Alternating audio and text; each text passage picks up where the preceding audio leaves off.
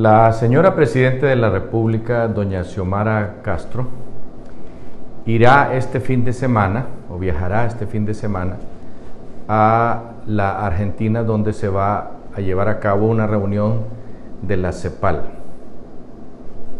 Es importante, por supuesto, eh, ir allí porque ahí van a estar la mayoría de los presidentes de Latinoamérica. Lo que nos preocupa a nosotros grandemente es que precisamente la semana siguiente, a mediados de semana, cuando ella no va a estar en Honduras, es la elección de la Corte Suprema de Justicia. Entonces surge la pregunta, ¿quién va a quedar en vez de doña Xiomara ya que ella se va a tardar más de cuatro o cinco días y se requiere pues que haya un, un presidente en funciones cargo que le correspondería, entendemos nosotros, a Salvador Narrala. Sin embargo, él no ha sido ni tomado en cuenta en otras ocasiones que también han habido emergencias como la tormenta eh, de hace algunos meses donde ella pues no estaba, estaba en los Estados Unidos y no hubo nadie que hiciera frente a esa situación.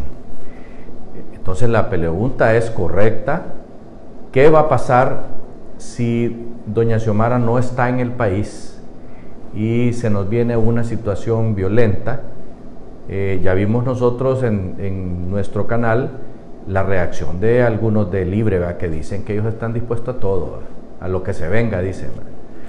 A nosotros nos preocupa grandemente porque esto es generar violencia.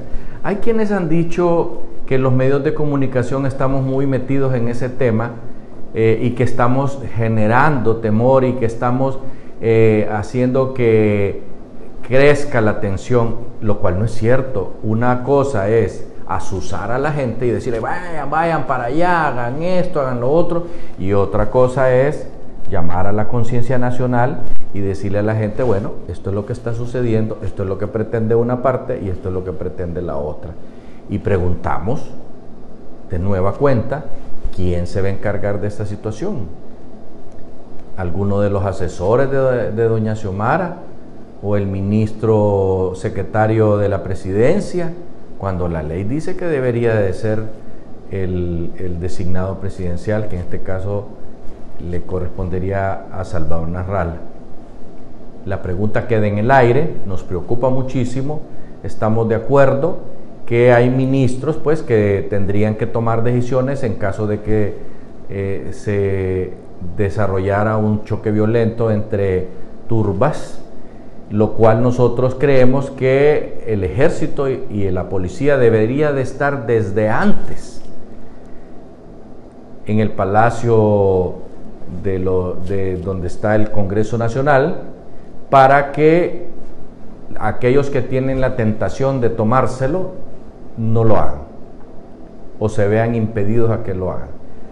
Así nos gustaría a nosotros que el ministro de Defensa, que el ministro de Seguridad nos dijeran qué es lo que tienen pendientes ellos de hacer en esta situación, porque está eh, fea, está feo el asunto, mientras una de las partes ha llamado a sus correligionarios a formar los famosos colectivos, estar pendientes ahí, y por otra parte el Partido Nacional eh, y otros partidos pequeños han dicho que las camisetas blancas estarán también ahí defendiendo la democracia.